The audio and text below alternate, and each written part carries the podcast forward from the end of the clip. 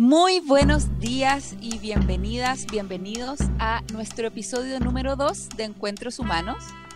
Eh, en esta oportunidad invitamos a una persona que yo conozco ya hace dos años.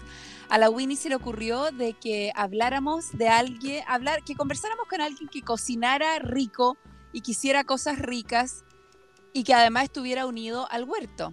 Y yo inmediatamente pensé en Álvaro Romero. Álvaro, bienvenido. Muchas gracias por la invitación. Bien. Ay, muchas gracias por, por tu tiempo. El tiempo es lo más valioso del mundo, encuentro yo. Casi más que la plata, porque el tiempo es muy escaso.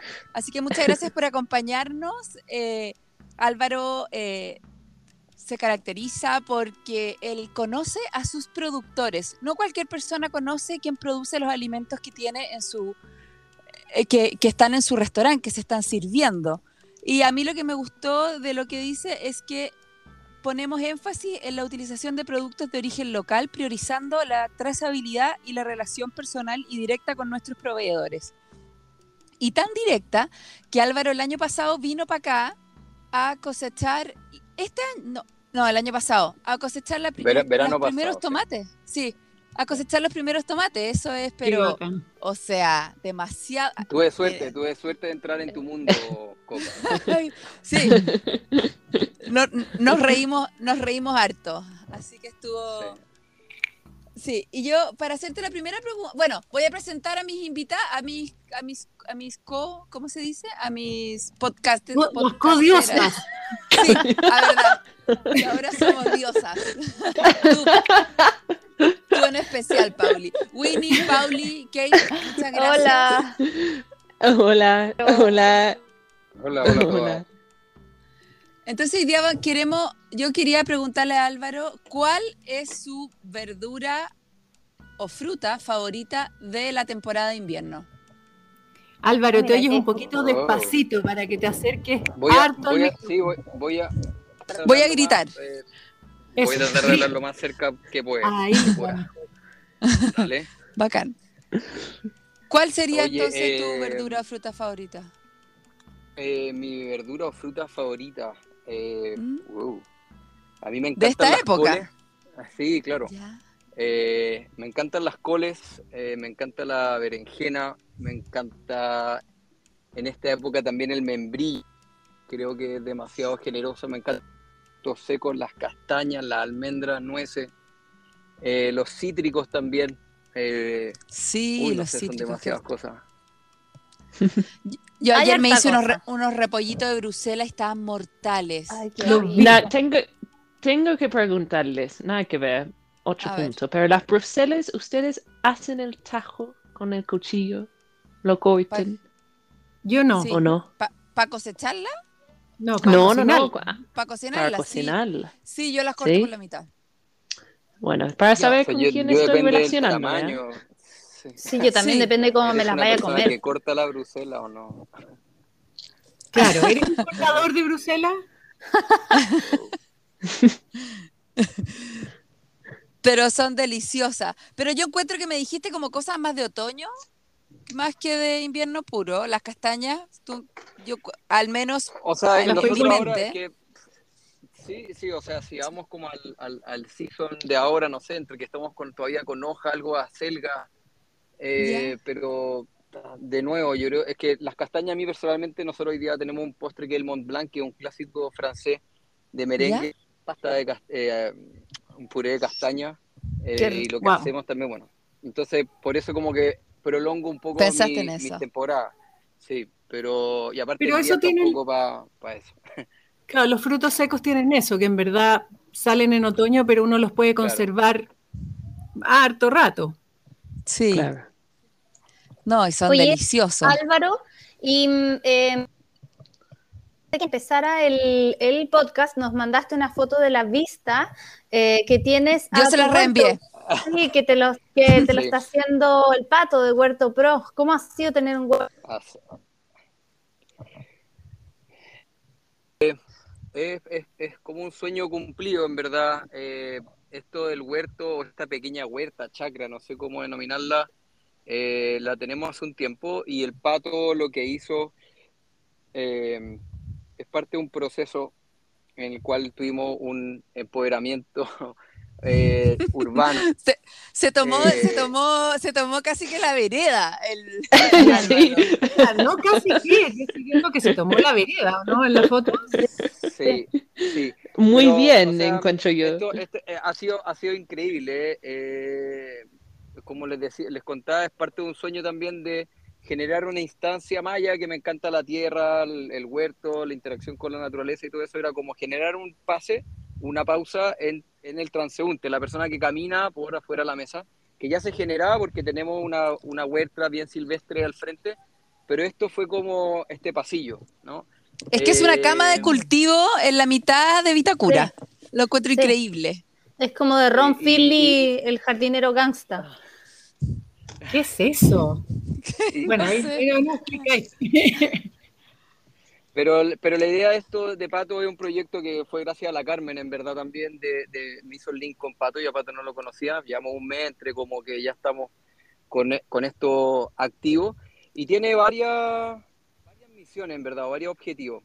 Creo que el más importante de esto es generar esta pausa en la ciudad, entender el tiempo que significa la tierra, ustedes lo saben mejor que yo, eh, y por otro lado hay un trabajo con el equipo, con el equipo que es parte de la mesa. A mí me encanta involucrar mucho a las personas que están conmigo en los procesos que tiene la cocina y uno muy importante en la tierra. Eh, y, y, lo que significa el trabajo con la tierra, es decir, eh, me imagino que usted al igual que yo pasan por esos procesos, ¿no? O sea, desde frustraciones hasta alegría, hasta entender, oye, la helada me quemó todas las lechugas, concha, ¿qué hago? Hasta... Claro mucho calor, se levantan ahora, ¿qué hago? Eh, o hasta de repente que no salen. No, claro, y, y, entender los tiempos, o sea, sembraste una arvejita y tenés que esperar, no sé, una semana, un poco más que salga. bueno, y, parte de esos procesos es lo que yo creo que uno tiene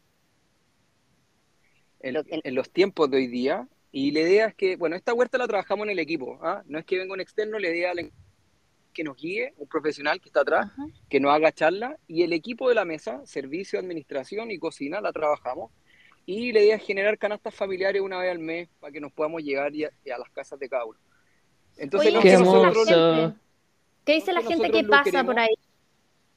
Están todos impactados. O sea, me han pasado muchas cosas eh, divertidas, desde porque antes de que se incorporara el pato a todo este proyecto, lo hacíamos nosotros o sea, a punta de rodilla, la mitad de Alonso Córdoba eh, arreglando a Selga.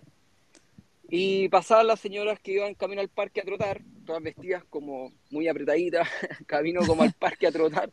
Y de repente, oye, eh, qué lindo, ¿me dais tu número? Yo como, sí, obvio, ya, de hoy mi número. ¿Y tu nombre? Álvaro Romero. Oye, ¿y tú eres esperando que yo dijera jardinero. jardinero. Oye, el jardinero buen mozo. Oye, buena pinta el jardinero. Sí, y yo como, eh, ya, sí, eh, oye, ¿tú hiciste esto? Yo soy el chef y dueño. Ah, chuta, sorry, perdón, no te quería molestar. No, pero ¿cómo te puedo ayudar?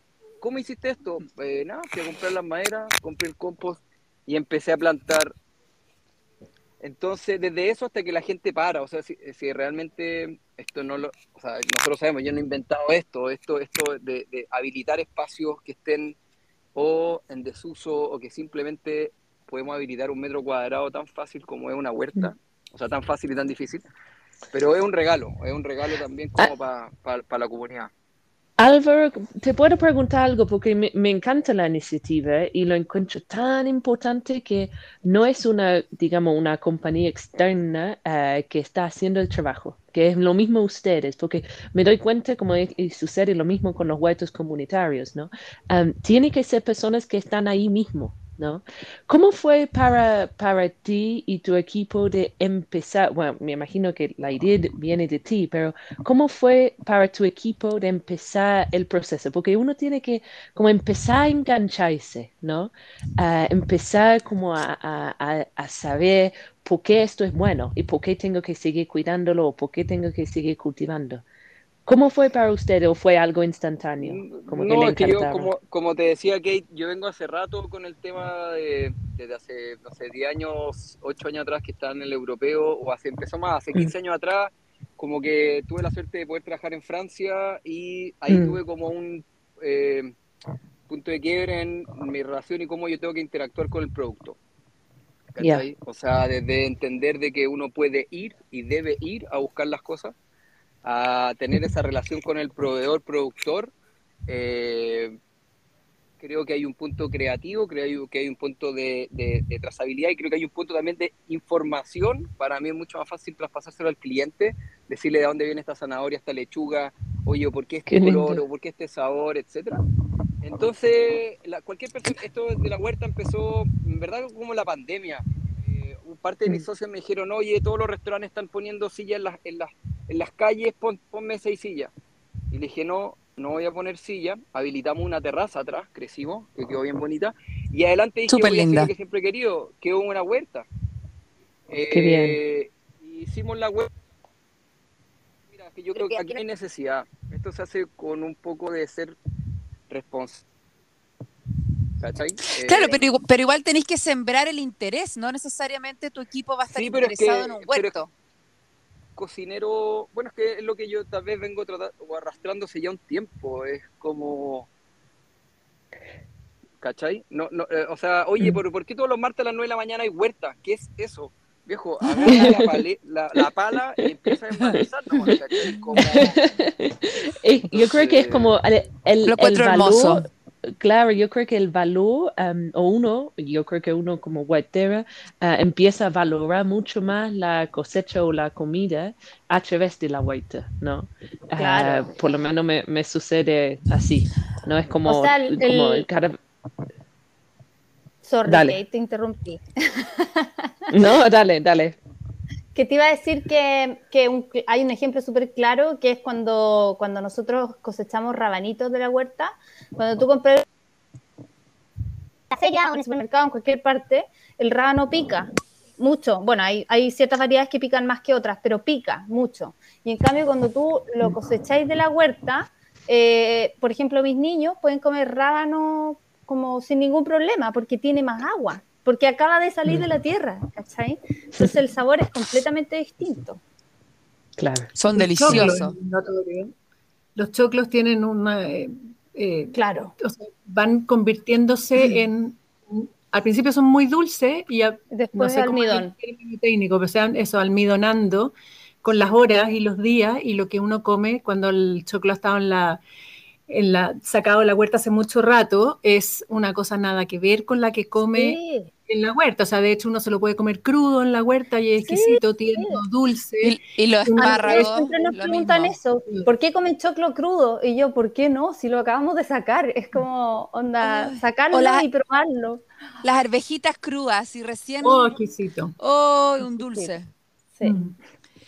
Oye, pero qué hermoso. De, escucharla, de escucharla a ustedes como huerteras, pero todo es maravilloso. Pero es que, ¿para qué vamos a andar contando las penurias y las dificultades? eso lo, eso lo acabamos de contar un poco antes. Bueno, yo me he comido más de algún pulgón en la vida, para contar algo malo. Me he comido algún pulgón y, no saben bien. Sí, no, chenites, igual, las, las chenites que hacen como cruz se crujen. Ah, ¿Qué asco? No, es que a veces está en la ensalada, está a veces, bueno, cuando hay las plagas de la chinita uh, europeo, ¿no? Y a, a, veces como están ancho la, las lechugas y yo no lavo nunca, la, no lavo las hojas, nunca, no lavo nada. Pero no, me da lo mismo entonces... una chinita, la lata es la babosa. Como, Ay, uh, no, no existe. Se nos fue las manos. ya empezamos. Pero igual, pero hablando, oye, pero hablando, bueno, Álvaro sabe porque si estaba en Francia, las caracoles, de verdad, yo he hecho de menos, no sé si tú dentro de tu huerta estás pensando en cultivar algunos caracoles, Álvaro, pero no, de verdad, si, si lo vas a tener en, en, el menú, yo viajo desde La Serena hasta, hasta allá para comerlos. No, a mí me encantan, personalmente me encantan los caracoles eh, con, con ajo y con perejil y mm, mantequilla. Oye, yo vi un video de Gordon Ramsay que cosechar caracoles en su patio, porque decía como, oye, pero si yo no he hecho nada en mi patio, son orgánicos, pues, y después se los comía, y yo así, no te puedo creer, ¿te comía los caracoles del patio? No sé si me los comería. ¿No? Yo, nunca lo he probado, solo he probado los de mar, pero no sé si son iguales. Sí, los de mar sí. Es igual que comer un pedazo de pollo, porque no, sí, es lo mismo. ha sacado todo lo que tiene apariencia de caracol y es un pedacito de carne. Harta mantequilla y harto ajo y eso. bueno, igual. Todo es rico así. Oye, Álvaro, tú podrías. Perdona, eh, habló al principio de la coca y habló, leyó lo como eso que tú describiste acerca de tu restaurante, en que ponían especial énfasis en, eh, privilegiar el cultivo local y la trazabilidad. ¿Tú podrías explicarle a la gente que nos escucha qué es eh, privilegiar lo local y qué es trazabilidad? Eh, para mí, sí, sí, ah. no, para nada. es que yo creo que hay una parte de educación y responsabilidad en, esto. Eh, trazabilidad, mira, yo lo leo más que una descripción del diccionario, es como saber de dónde vienen las cosas, entender eh, desde el origen hasta que lleguen a mi restaurante La Mesa. Eh, cuando hablamos como de productores locales, un restaurante se alimenta de un sinfín de colaboradores no solamente una huerta, sino que pescado, de carne, pollo, depende de la, línea, la tendencia y el formato del restaurante que uno tenga. Eh, entonces, básicamente, trazable es que yo puedo darte con seguridad de dónde viene, ¿vale? De dónde viene y si vamos como al lugar, a la zona, cómo se alimenta, cómo se faena, eh, cómo se guarda, cuál es su cadena de frío eh, y cómo llega a mi restaurante para yo poder trabajarlo de la mejor manera de la mesa. y esto de privilegiar eh, yo creo que está bueno la palabra porque es un privilegio eh, y yo creo que debería ser también una responsabilidad.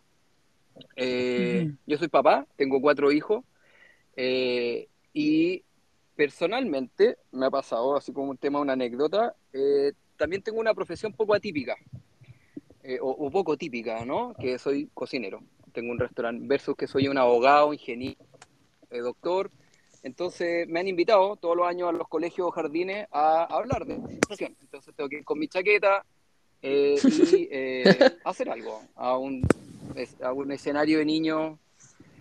Y nada, he hecho panqueques, harina, leche, huevo, azúcar. Y les pregunto a dónde vienen las cosas. Creo que una de las veces que más me llamó la atención es cuando pregunté dónde venía el huevo. Se generó un silencio, un par de gallinas muy tímidas por atrás, pero uno dijo el jumbo. Oh. es la realidad. Hoy, día, hoy, día, te dirían que es del corner shop, o sea, da lo mismo. ¿sí? Ah, lo que yo voy es que me generan dos cosas. El, jardín tenía una pequeña huerta y un gallinero, entonces filita india, todos para atrás, metiéndose dentro del gallinero. Los cabros chicos muertos de miedo pensando que la gallina sería a tirar encima. Pero, ¿dónde viene la gallina, el huevo, el huevo, la gallina? Ya, perfecto, sí, ya, listo. Creo que esa desvinculación, esa, en un minuto nosotros ir a meternos a la historia, que también es muy entretenida, pero creo que hay una desvinculación con la realidad, ¿ah? sobre todo hoy en día con la, no sé si es con herramienta, pero de dónde, de, la tierra, ¿cachai? De, dónde vienen, de, cómo son. Entonces, eh, más y nos podemos meter en el mundo también de como la alimentación, de cómo se alimentan los animales, de, de, o no, de Monsanto, de las semillas. Pero yo creo que lo que yo estoy tratando de hacer eh, es ser responsable, ¿cachai? Es ser responsable en el sentido de que eh, yo sí me considero y que tengo el poder y la opción de elegir, que es un privilegio, y de poder ponértelo en la mesa, ¿cachai? Entonces, eh, no te digo que con eso todos tengamos que hacer lo mismo, nos podemos meter en economía, nos podemos meter en apoyo, en, en temas circulares y todo eso, pero lo veo como una responsabilidad nomás. Y obvio que sería mucho más fácil comprarle a la Vega, que sí lo hacemos, porque todavía dentro de todo la mesa lo abrí el 4 de octubre del 2019, con previo a una situación social a nivel país y luego con la pandemia, que tuvimos que cerrar seis meses. Entonces, eh, no he podido generar una constancia para poder decirle a mis proveedores, oye, necesito mil kilos de papa en la temporada. Cosa que hoy día ya estamos un poco alineándonos eh, y yo lo voy a poder hacer. O sea, yo ya puedo comprar 600 codornices para la temporada de otoño-invierno, ya he podido comprar más de mil patos, ¿cachai? A mi proveedor, ya he podido consolidar algunos vegetales con otros, eh, pero solamente con el fin, de nuevo, y un poco lo que me estáis planteando, que es trazar, que es saber de dónde viene y cómo viene. ¿cachai? Eh, eso. Eh, mm. Mira, todo, todo, esto responde también como una filosofía de trabajo. Yo creo que, claro. como, si, como te digo, si nos vamos a un tema de costo, sí, efectivamente, tal vez me sale tres veces más caro. ¿Ah? Eh, y que tal vez no debería ser así. Y un grupo de restauranteros deberíamos juntarnos y poder generarle el volumen, la competencia sea mayor y así que los precios bajen. Eso sería increíble. Es parte de un proyecto que también estoy empujando con fuerza, pero, pero yo no me puedo meter en la economía de todos los restaurantes, ¿cachai? Claro, lógico. Es, difícil poder apalancarlo y que después, oye, es que Pepito no me ha pagado, que ahí hay otro tema. Ahí, pero, ahí empieza la caga. Sí. Oye, y me imagino que, que, bueno, por supuesto que, que, conoces el trabajo de Dan Barber, que va como un poco de tu línea, o antes que eso, la Alice Waters. ¿Son inspiración ellos para ti? Como, eh, ¿O es ya, sale como de personas puntuales de inspiración o es un movimiento ya? No, o sea, Mira, yo creo que son referentes, son, son, o sea, Dan Barber lo conozco hace mucho tiempo, su, su filosofía de trabajo, tiene la suerte de pertenecer también a una fundación en el cual tiene un presupuesto ilimitado para generar lo que genera. Eh, fue, fue, fue, muy loco, o sea, yo el 2013 a mí me, me llamaba mucho la atención y fui a San Francisco a entender de esto. Eh, estuve en varios restaurantes de Michelano en grupo económico, o sea, a fin de cuentas eh, el americano tiene mucho esa estructura, ¿no? Es decir, son grandes grupos económicos donde tiene el agro, tiene el, vacuno, el ganado, las viñas y los restaurantes eh, son sus plataformas, ¿cachai? Son su mejor punto comercial. el caso de Dan Barber o, o Waters o todo esto, sí, mira, más que un movimiento, yo creo que de nuevo responde como a un a una filosofía y a una responsabilidad. Hace poco pude estar en Los Ángeles y la que, no sé, la que he podido tener la suerte de estar afuera también no ve la calidad y el, y el estándar de los mercados, ¿ah? que son realmente... Los de la calle. Sí, o sea, el mercado de Los Ángeles, o los, sí, los farmer markets, o sea, y, y, lo, y también me metí un poco más y me di cuenta lo difícil que era para, por ejemplo, hablemos de la huertera o, de estos gremios que también están haciendo en el caso de ustedes con mucha fuerza, lo cual no encuentro increíble, de pertenecer a, esta, estas ferias. Hay un estándar de partida tu campo tiene que estar libre de, de Claro. Tiene que ser orgánico, o sea, el orgánico ya eh, como moda, pero eh, hay, un, hay un nivel increíble. Y por consecuente, que ustedes saben mejor que yo, que él, o sea, rabanitos turgentes, diversidad de colores, zanahorias dulces, lechugas super crispy, o sea, eh, es como a, cualquiera que le guste la naturaleza o el comer bien, es como enamorarse así al tiro. sí. tiene que ver con políticas públicas eso también, curiosamente, porque ahí el Ministerio de Agricultura tiene demasiado que decir en facilitar estos puntos de venta o estos puntos de salida para los pequeños proveedores. Y mientras no haya puntos de salida, bueno, es súper difícil. Es que también tiene eh, que ver con un cambio de mentalidad eh, del consumidor, además. O sea, eh, antiguamente se, se, cultivaba por sabor, por, bueno, y se cultivaba todo más cerca y qué sé yo, y de repente es todo por cantidad. Y, por volumen, ahora es volumen. claro. Sí, apoyemos al gran agricultor, tiene 400 hectáreas de Claro, claro. Entonces es imposible que esas papas tengan el mismo sabor que van a tener las papas de, no sé, de la huerta a la coca, ponte tú. Pongamos como mm. ejemplo el tomate. Entonces eh, también tiene que ver con un cambio de mentalidad del, consumidor. Oye, y a propósito de Los Ángeles, Ron Finley es el, que mencioné en un comienzo, el, jardinero gangsta. Eh, Ron Finley es el que dijo cultivar eh, tu alimento es como imprimir tu propio dinero porque, o sea, esa frase, porque él era, estaba vulnerable de Los Ángeles y veía que los niños no, no comían manzana, no tomaban agua, eh, no, era todo bebida y todo chocolates y dulces y qué sé yo, y se puso a jardinear en las veredas y empezó a traer más niños, niños vulnerables a que, a que jardinearan con él en las veredas. Y ahora es un, o sea, Ron Finley es como un gallo así súper conocido que da charlas TED y todo eso, pero él está como full en, el, en esto de recuperar los barrios, romper el cemento y, cultivar en las calles. Es que tiene tanto alcance esto, ¿no? Porque tiene el alcance nutritivo, el alcance Eso, eso pensaba yo todo el rato. Mm, sí, es mm. como que, por donde lo veáis está bien. No tiene como ese, ese, lastre de una huella que, está todo bien, pero por este lado caga, ¿no? Como que realmente eh, no, la calidad nutricional de los platos, ¿cachai? O sea, yo miraba una foto de un, tenía un tártaro de, de zanahorias ahora, Álvaro. Sí. ¿Quién, ¿Quién, produce esa zanahoria? ¿Huerto Nativa? Sí, de entre Huerta Nativa, la Tami también me está mandando eh, eso, porque Pablo en este momento no tiene, eh, pero sí. Son puros la conocidos. Tami el borde. La Tami el, borde. Pablo Pucalán. Puerto Pucalán. y Huerta Nativa el Fanchi. Y eso es bueno que la gente lo sepa, porque eh, esas huertas, además de entregarle a Álvaro, pueden entregarles a sus casas si ustedes no tienen huerta o no producen, Exactamente.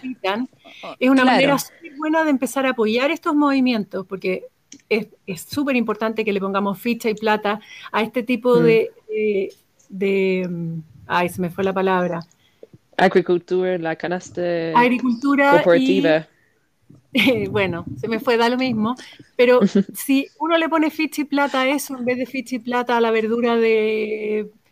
Y también se pasan, claro, pasan, pasan por muchas manos, pasan por muchas manos las verduras y la plata, y eso como dispersa igual la eficiencia de los propios productores, la eficiencia también de la persona que compra. Y estos, estos productores y, y, farms ¿no? Uh, cultivan hortalizas exquisitos. Entonces estoy de acuerdo contigo. Y son puros agricultores jóvenes. Toda la juventud se fue de los campos. No, además de que son todos buena onda. La juventud se fue de los campos. Hoy en día está como volviendo esto y están todo este grupo bacán eh, cultivando la tierra y de una manera limpia y regenerando el suelo. E, es no Mira, mandamos un mensaje a las grandes corporaciones también. Cada vez que ponemos una fichita en esto, eh, las grandes corporaciones entienden que eh, están amenazadas y pueden empezar a cambiar sus prácticas, así como... Eh, yo creo que les da lo mismo. Les da lo mismo de alma, pero van a tener que cambiarla. O sea, ahora existe... todo, no sé, existe Monsanto orgánico, por decirte, no es, no es así, lo dije brutalmente, pero pero existe, ay, ¿cómo se llama? No me funciona mucho el cerebro hoy día. ¿Cómo se llama lo que vende pesticidas acá en Santiago? Vaya, vaya. Ah, sí, sí, venden semillas.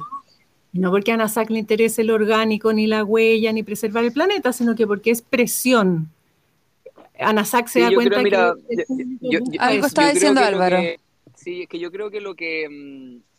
Creo que uno tiene que hacer una invitación a, al positivo, a lo positivo, porque eh, estos son, son industrias muy grandes, ¿cachai? O sea, uno puede mirar los modelos de negocio de multinacionales. Tú, tú no vayas a cambiar a Monsanto, ¿cachai? Tú no vayas a cambiar esto otro. Lo que tenéis que hacer, y, creo que ustedes como, como eh, fuerza motor también, que son la huertera o el trabajo del Fanchi o, o de todo, son trabajos que han hecho de manera local, ¿cachai, no? O sea, la Tamara en mm. la zona de, de Pichilemu, el Itueche, Pablo, eh, lo mismo que hace cuatro estaciones, ¿cachai? En, en, la Patagonia. Es como, a fin de cuentas, mira, la industria siempre va a existir, ¿cachai? La, industria siempre va a existir. Lo que nosotros tenemos que hacer con fuerza es como, y ahí hay, hay una pega gigante, porque yo no soy una persona comercial, eh, no tengo el marketing metido en mi ADN, ¿cachai? Pero tenemos que hacerlo suficientemente creativo y atractivo para que la gente se dé cuenta que esto es y no es que vengamos a imponer nada, es una cosa simplemente que, eh, bueno, por haber sido motivo, ¿no? Pero motivo a de que comas bien, a que interactúes con la naturaleza, creo que el, mundo también lo está pidiendo, ¿cachai? Sí. Entonces, más que pelear con la industria, chao, prefiero eh, concentrar mi energía en, incentivar y invitar, o sea, el hecho, no sé, el, hecho de haber entrado, entrado a la casa de la coca, haber estado con ella cortando tomates de rodilla, haber estado con su Tirando ciruelas arriba de los tomates, no lo olvidemos, porque se puso a cosechar un canasto gigante de tomate y le tiró una ciruela, las tiró y yo, ojos de así, lince. ¿Qué estás haciendo? Así, ojo de rayo láser. estaba, muy emocionado, estaba muy emocionado. Pero, cualquier persona eh, son, eh, son increíbles, ¿cachai? Entonces, eh, yo creo que abrir los espacios de uno, para que también la gente que no lo conoce lo haga, son los medios regalos, ¿cachai? Entonces, nada, es como es un incentivo al positivismo y no una pelea contra lo que no se debe hacer. Sí, todo el rato. Además que, la, además que la industria hoy en día no tiene caras y por eso es que en realidad es tan difícil todo, porque porque no hay una, no, o sea, no es una persona esa industria. Entonces, eh, con mayor razón, nosotros que sí somos personas, podemos identificar a mucha, a mucha más gente, podemos llegar Qué lindo. mejor con, ese ejemplo. Como en la feria huertera, que estaban todos los agricultores y tú podías ir y eh, saludarlos. Fue tan bacán. Sí. estaban todos. Sí. Oye Álvaro, ¿y nos contáis algunas cosas de las de las de tu que están ofreciendo ahora en el restaurante, en tu menú? En la mesa, sí, obvio. Mira, la mesa ha ido como un poco, no sé si evolucionando, dándose realidades eh, pandémicas. Eh, la el mayor desafío que tiene es ser un restaurante por sobre un bar. Hoy en día las tendencias de adaptación fue tirarse la hamburguesa, la pizza, el sushi y la piscola. Entonces, lo que tratamos de hacer nosotros desde la mesa es eh, contar más que una historia y darte un speech de 20 minutos cuando tú te sentás en el restaurante, sino que eh, es, ponerte la temporada, el producto, tener una propuesta de vino muy entretenida de lo que está pasando hoy día en Chile, con nuevos, pequeños y medianos, bueno, y también y grandes productores de vino. Em, y actualmente, mira, tenemos, como lo dijo la Coca, un tártaro de vegetales que ya cuatro vegetales. Eh, entonces empezamos con una betarraga, eh, luego nos fuimos al zapallo, luego en el verano estuvimos con el pepino y el apio y hoy día estamos con la zanahoria. Eh, no somos un restaurante vegetariano, simplemente nos encantan los vegetales. Y también el desafío que tiene el cocinero acá, la creatividad, es que tenemos que adaptarnos a las realidades. ¿ah? A eso voy a, la intolerancia, a la alergia, a la, oye, el gluten, ¿cachai? Entonces, tenemos una carta que es flexible, es decir, oye, eh, por ejemplo, para un tártaro no necesita la proteína animal o vegetal, necesita un emulsionante o alguien que ligue, que en este caso puede ser mostaza, mayonesa. Nosotros hacemos una veganesa, es decir, con leche vegetal y aceite, proporciona 1 a 3. Es mucho más ligero, eh, la misión se cumple igual y la zanahoria está en tres texturas distintas, eh, cocida, el otro está en curtida y el otro está en. Ay, qué eh, rico, estoy babeando. Se ve, impactante. bueno, y como eso, desde bueno, la zanahoria, coliflores, asada, eh, nos vamos a meter de nuevo en la cebolla eh, o en los bulbos en general. Estamos ahí. Bueno, aprovecho también de invitar a la, bueno, la gente, a ustedes también, que sería increíble que pudiera organizar esto y que vengan a la comida con la Denise Monroy. Yo voy. nosotros yo, dentro... Yo ya, yo, ya, estoy lista, yo eh, cada jueves, y el, jueves después esto, de mi esto, les va, esto, les, esto, les va, esto, les va, a encantar porque dentro de lo que nosotros hemos hecho como restaurante, hoy día pasamos a ser como un espacio multidisciplinario que queremos hacer cosas de contenido, o sea, tenemos nuestros días de jazz. ayer también empezamos una nueva colaboratividad con número 37, que un increíble arte de mariposa dentro de unos fanales. Lo vi, precioso. Eh, y, y, también traemos chefs eh, más que de lista y famoso, es porque le hacemos seguimiento al trabajo que hay por detrás.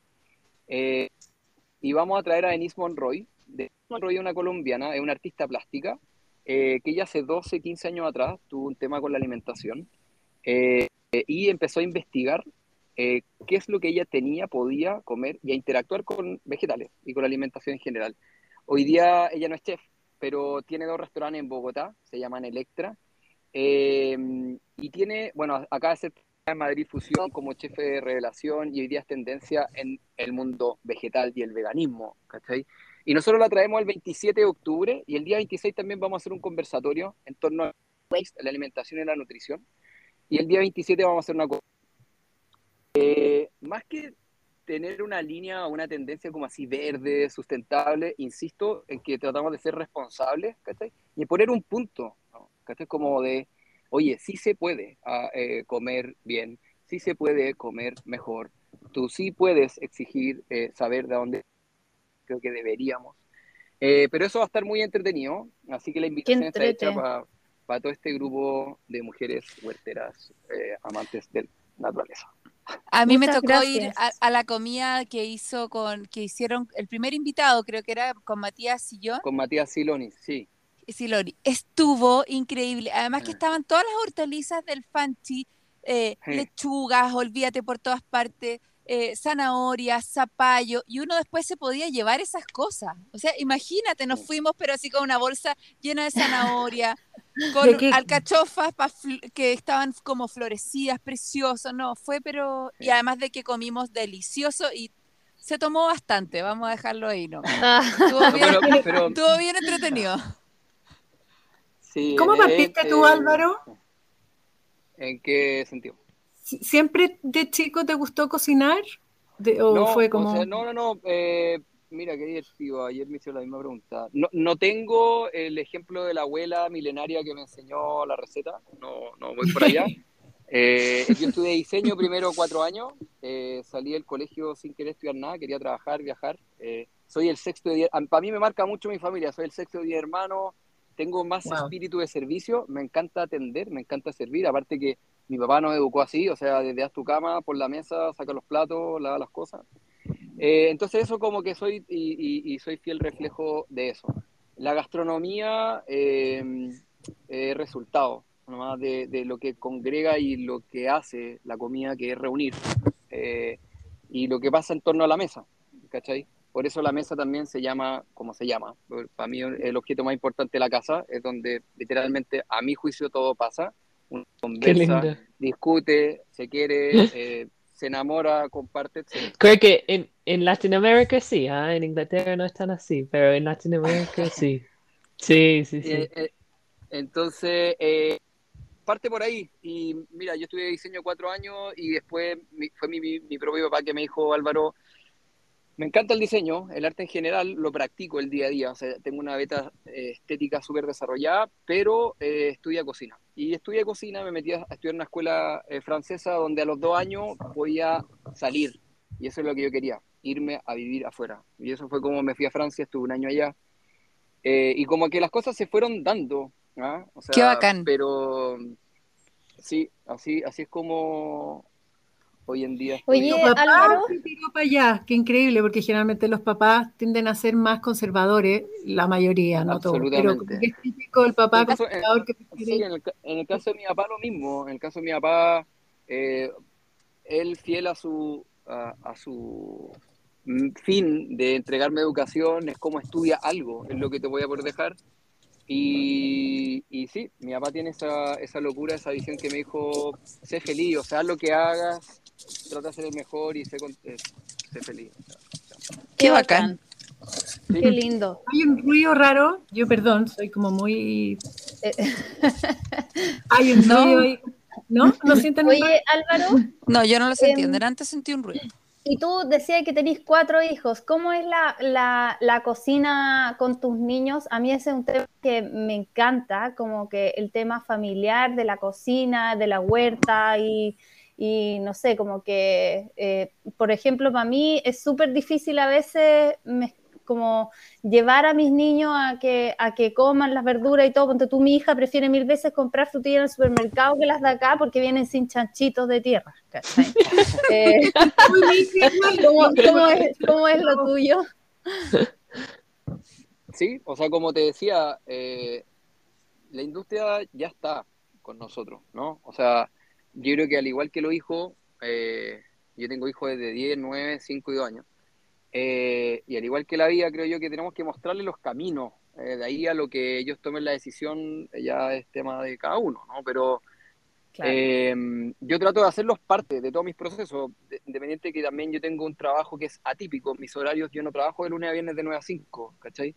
Mm. Entonces trato de involucrar a mi entorno en mi realidad y eso parte desde yendo a conocer a mis proveedores, yo a cazar trufas con ellos, eh, yo voy a los huertos cuando eh, puedo ir. Eh, entonces, partamos de esa base y por otro lado, lo que genera la cocina, o sea, no sé, la, Laura que tiene 10 años, ella ya hace los panqueques los sábados en la mañana, la Clara, ella hace los desayunos, pone la mesa, Que yo creo que esa Qué es la- yo creo que uno, como papá, o, o da lo mismo, o conformando equipos, o ustedes si tienen gente que lo apoya en el huerto, o uno cocinero, o gente, es hacerlos parte de los procesos. Creo que eso es súper importante, ¿cachai? Eh, y el tema de la alimentación sobre todo, y también se dan cuenta, o sea, yo si te... Tú pusiste el ejemplo de la frutilla, pero sacada, recién sacada, no hay ningún sabor que se compare a, a eso. Y, y es, es, es generarle ese recuerdo. Yo creo que ahí hay una... Es increíble lo que... O sea, generamos recuerdo. O el cocinero, lo que hace la, o que lo que hace la cocina, ¿cachai? Nunca Sí, me voy a sí. olvidar de... de- hay, hay, un dicho, no sé si es Ferran Adrià o... eh, pero que dice, el, el cocinero tiene el poder, o los restaurantes, de poder hacerte el mejor día de tu vida o el peor. Mm, Literal. Yo- entonces, eh, y uno eso lo puede hacer eh, con la cocina. ¿Cachai? Eh, Qué lindo. Entonces, no sé, eso al menos con los hijos, pero yo- oye, igual en mi casa, igual compras cosas en el supermercado. Que en mi casa es como una selva orgánica, al contrario. eh, No, no, no, tengo esa, no, pero tengo, como tengo que, esa como realidad y que esa, esa- Obvio, si acá en mi casa también lo mismo. La cosa es que cuando uno, cuando uno como que le tiene tanto cariño al, al producto, como, como a, no sé, sea las verduras, sea lo que sea, eh, en realidad, ponte tú, no sé, pues cuando te piden como quiero comer eh, hamburguesas con papas fritas y uno ahí pelando papas de verdad, ¿cachai? No es como... eh, Sí, yo, no yo sé, sufro con las lentejas. A mí personalmente me encantan. He hecho lentejas creo que mil maneras distintas y eh, pa- para mí es como entrar al anfiteatro griego. Es como los cuatro me levantan me levantan el dedo. Es como, son mis peores críticos, ¿cachai? Claro, claro, claro. paso con esos demonios también, sí. Bueno. Qué bueno. Qué ¿Y cómo ves tu restaurante para más adelante? ¿Estáis donde querís? ¿Querís quedarte ahí? ¿Tenéis como más Eh, proyectos pensados? Sí, pero, te- pero tengo que enganchar también mi, mi ansiedades. Eh, creo que... Sí, todos tenemos que hacer Como- eso. como- claro, como uno en la huerta, ¿no? Sí, pero es que, mira, ¿sabéis lo que también me va a pasar? Mira, para ponerte en contexto, ¿dónde está? Creo que está donde tenemos que estar. Eh, creo que hay muchas cosas hoy día que podemos hacer mejor. Eh, yo creo que a usted también les pasa que cuando son tan convincentes o creen tanto en lo que uno está haciendo, eh, pasamos como por dos dualidades. Uno es como, estoy convencido, hay gente que se te acerca y hay otro que tenéis que ir corriendo o contra la corriente, ¿cachai? Que es como la industria, un poco lo que estábamos hablando antes, ¿cachai? Eh, y sobre todo también que esto es un negocio, ¿cachai? O sea, yo le pago sueldo a 27 personas, tengo que pagar imposiciones, impuestos, eh, y esto Mm. tiene que funcionar, ¿cachai? Entonces, porque si no, no hay sueño. Entonces. Claro. tenemos, que, tenemos que saber lidiar con esta realidad. Eh, proyectos, un millón. Creo que yo ya concreté uno gigante que pude tener mi restaurante antes de los 35 años, que es cuando quería. Mi huerta, que yo quería que. Yo estoy en una yo hice dos proyectos a la municipalidad para tener un huerto colaborativo en el Parque Bicentenario, donde me dijeron que no las dos veces, pero ya me apoderé de la vereda y espero eh, empoderarme de más. Pero yo creo que eso es poner más que a Chile, la gastronomía chilena, las sopaipillas, con, con- es como eh, el producto, ¿cachai? El producto, el trabajo, la colaboratividad. eh, y Chile tiene, a mi juicio, el mejor producto del mundo, ¿cachai? ¿no? O sea, no soy yo el que lo digo, hay chefs de todo el mundo que vienen acá y te comen una ostra o un erizo o un pulpo o un pescado o... Es increíble. Hay cosas que se dan en Chiloé que no se dan en ninguna parte del mundo. Hay hongo en la selva valdiviana que nadie conoce. El desierto de Atacama Claro. tiene frutos como que nadie tiene. Entonces, ay, que hay demasiada pega. La, ca- Eh, la cabeza así explotando con todas las posibilidades.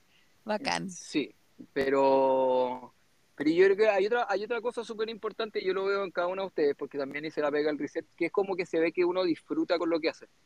¿Cachai? Que eso es súper importante. ¿Cachai?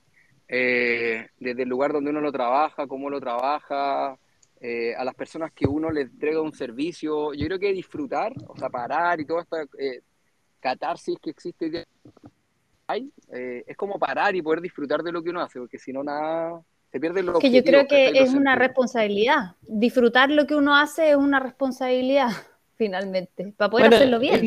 ¿sabes? Un, privilegio. Es un privilegio, también así. Una amiga me dijo ayer em, que la felicidad es, es, una toma de conciencia. Yo como que uno escucha y eso, pero ayer me hizo clic, ¿ah? porque al, bueno, parte del podcast Cuatro Whites, nosotros también vamos contando uh, las dificultades que suceden, ¿no? Para que otros se sienten acompañados en el proceso de cultivar, porque uh, sucede muchos problemas, casi, casi cada día, ¿no? Um, y estoy en, como realmente asimilando que uh, el foco, o por lo menos hablo de mí como el foco que quiero desde ayer adelante es que quiero elegir de estar agradecida y elegir de estar feliz. No es como que algo que va a venir desde el final de la cosecha de, de la huerta. No, sucede en cada momento. Uh, la empezamos a perder. Pucha, ¿qué? No, y la que se, Siempre se cuando está algo increíble, puta. Se nos cortó, Kate. Está súper bien el punto de Kate, o sea, es, elegir el... Sí, de todas maneras, elegir el Sí, yo también estoy completamente de acuerdo. Además que como cuando uno hace algo con cariño, con pasión, eh, se transmite, como que tiene otro brillo, encuentro yo, tiene otro, ya le, da un extra valor agregado. No sé, esa es mi, esa es mi, mi percepción. Y, además Álvaro le quiero tirar un piropo que me acuerdo hace dos temporadas cuando llovió un 30 de enero, fue la primera persona que me mandó un mensaje así como, ¿cómo estáis? ¿Está todo bien? ¿Qué pasó? ¿Cachai? El weón tierno. Porque quedó la cagada esa, después de esa lluvia. O sea, y a todos los huerteros nos quedó la cagada. Me acuerdo que a Pablo Huerto Pucalán se le inundó un potrero entero, todo un sector así. Entonces, eso como que de verdad que está conectado y comprometido con, su, con sus productores. Así que... Y cachando todo, porque no mucha gente hace ese link entre llovió, ah, va a tener una consecuencia en, en la producción del campo, de la alimentación de la gente. No, y después ponte tú que, que no habían zanahorias, la Tami no tenía, por lo mismo se habían inundado y como Claro, un, un, proveedor de repente te puede exigir, oye, pero tú, tú te comprometiste a toda la temporada a entregarme zanahoria. Y es como, ya, pero puta, llovió. no, no hay mm. zanahoria. Entonces, eso también es súper importante, como, como entender, estar al día. Es que para eso hay que estar ahí. ¿cachai? Es que mira, como restaurante con pescado fresco, que no llegan entre 20 a 40 kilos diarios de pescado. Eh, y si el día lunes porque a veces motivo, de repente el mar no estuvo, que da, lo mismo, a veces motivo, un pescado con puré, es que sabe que no están como este pescado. Eh, hay que ponerte la cara de póker, eh, en, el mejor de los sentidos, ¿no? Pero hacerle ver de que, señor, puta, yo no le doy pescado congelado. Le estoy diciendo, ah, no, es que no puede ser, este restaurante eh, es pésimo. Yo como, bueno señor, que tenga un buen día y le hay un Negroni, así como para que se relaje, porque en verdad como que, algo.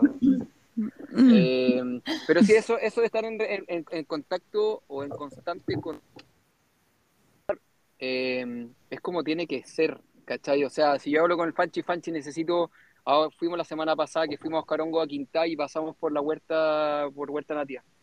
Y fue entretenido porque normalmente hago trueque paso por hongo, voy a buscar hongo y le llevo hongo y quedan flipando con el hongo y ellos me dan alguna eh, eh, eh, hortaliza de cambio. Pero Qué estaba mostrando los nuevos rabanitos que tenían y que, o sea, era como comer manzana. Y yo ah. llevo a mi equipo y, llevé al pastelero y me dijo, Álvaro, esto con manzana, con no sé qué, con el vinagre de frutilla que tenemos de la temporada pasada. O sea, la creatividad. Hermoso. es, está ahí. O sea, y esto también, mira, es que uno también bailando cosas, parte también del conversatorio que hicimos la vez pasada con Matías Sillonis, que fue el otro invitado, que el concepto fue como la co-construcción de espacio. Invitamos a, a una arquitecta que es Casu Segers, que es muy reconocida en el mundo de la arquitectura a nivel nacional y mundial, a Pablo Zamora, que hoy día es presidente de Fundación Chile y uno de los creadores de Notco y muy relacionado con el food tech y hoy día Spora, que es una empresa que cacha la ola, genera cuero de hongos, eh, y Matías y yo. Y, y, Pablo puso un contexto en que la respuesta está en la naturaleza, pero de repente vivimos tan fuera de ella que no nos damos mm. cuenta. Ya sea el tiempo, o sea, lo mismo que tú estabas hablando, los procesos, los tiempos, yo creo que pasa en todas las empresas. Y uno perfectamente podría estar dando ahora una charla como a gerentes generales de empresas de cómo, cómo hacer una huerta, y no tienen idea, ¿cachai? Entonces, eh, está ahí, ¿cachai? Está ahí, eh, eh, es súper entretenido. A mí me encanta, es como motivante y como que me retroalimenta súper harto. y aparte es como, es, gratificante ver estos grupos, lo que lo mismo tú habláis de la Carmen, habla cariño de la coca y habláis con el Panchi del otro y el otro y al final todos hablan entre ellos. No hay egos, ¿cachai? Que normalmente es un temazo. Las cocinas de repente tiene cocineros que se cocinan y los egos son gigantes con respecto a sus cocinas. Es como, viejo, ponte en la línea, o sea, olvídate, o sea, no, si te doy un, proveedor va a ser, voy a ser mejor o peor, como que ocúpalo como queráis y pongámonos de acuerdo para comprarle más, para que él pueda trabajar y seamos parte de una cadena que funciona y no que se quede como en la ilusión de que, uy, qué rica era la zanahoria de la, de la, de la Tamara, pero ya no hizo porque no alcanzó a vender los, los kilos que tenía que vender. Claro, qué importante eso. Nosotros lo hemos hablado harto, harto, harto en, otros capítulos, pero también en, el primer episodio eh, de, esto que estamos haciendo, que es Encuentros Humanos, y justamente hablábamos del olvidado arte de la colaboración, eh, porque es, es, muy heavy eso, que que, claro, a medida que uno se va despegando de los procesos y se va poniendo tan individualista como de que mi plato, mis zanahorias, mis cosas, mi yo, yo, yo, yo, a uno se le olvida que en la naturaleza todo es colaboración, entonces como que a uno también se le olvida cómo, cómo colaborar entre, entre humanos y, qué importante eso de volver a, a, a pensar que la naturaleza justamente es la que tiene la respuesta en algo tan, tan mini, como por ejemplo en las micorrizas, no sé, en, algo así tan, tan minúsculo. Yo creo que es un buen indicador de si uno está haciendo las cosas bien o mal, es como la calidad de las relaciones que tiene mm. y la red de colaboración que soporta en el fondo, que sostiene. De todas maneras. Sí, lo deberíamos tener como indicador todo. Yo creo que eh, un indicador de sanidad social mental, emocional, de todo. Estoy medio emocional yo hoy día, andado media debilucha. Ay, sí, Pauli. Te, te, adoramos. Oye, bueno, ya vamos cumpliendo más o menos el tiempo. La Kate justo se cayó, parece. Pero oh, ¿verdad? quiero agradecerle a Álvaro nuevamente por su mm. tiempo, porque insisto, el tiempo Ahí está la Kate, qué suerte. Eh, Kate, nos estamos despidiendo. Porque ya ah, estamos más o menos con los tiempos. Sí, está lloviendo, acá, entonces es increíble, sí. Vaya a tener una primavera hermosa. Oh, con tantas flores en el desierto, ¿no? Tantos. Sí. bueno, Oye, entonces. Álvaro es un buen relatador.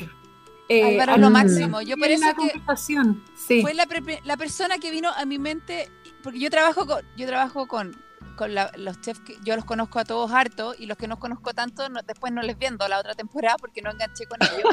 Porque, no, porque en serio, porque cuando tú producís poquito, tenés que conocer a quién le estás entregando tu, tu, claro, tu bebés, tu, bebés. Entonces, por eso, cuando la Winnie preguntó por alguien que cocine rico y que esté enganchado con la huerta, inmediatamente en mi mente se vino Álvaro. Así que, Álvaro, un millón de gracias por tu tiempo y por lo que haces y que ojalá que todos se contagien de, esto, de darle importancia al productor, al producto y la colaboración.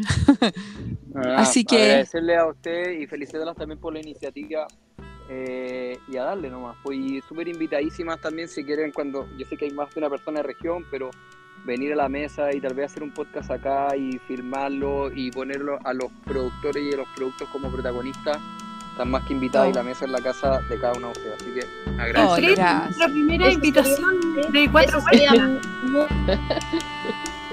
Vamos a empezar a ver la agenda. bueno, yo voy a ir, a probar Bueno, bacán. Oye, bueno. Muchísimas gracias. Muchas gracias a pues, todas. muchas. Y gracias. Álvaro. Un beso, nos vemos. Chao, chao. Gracias, chao. Chao. Chao, chao.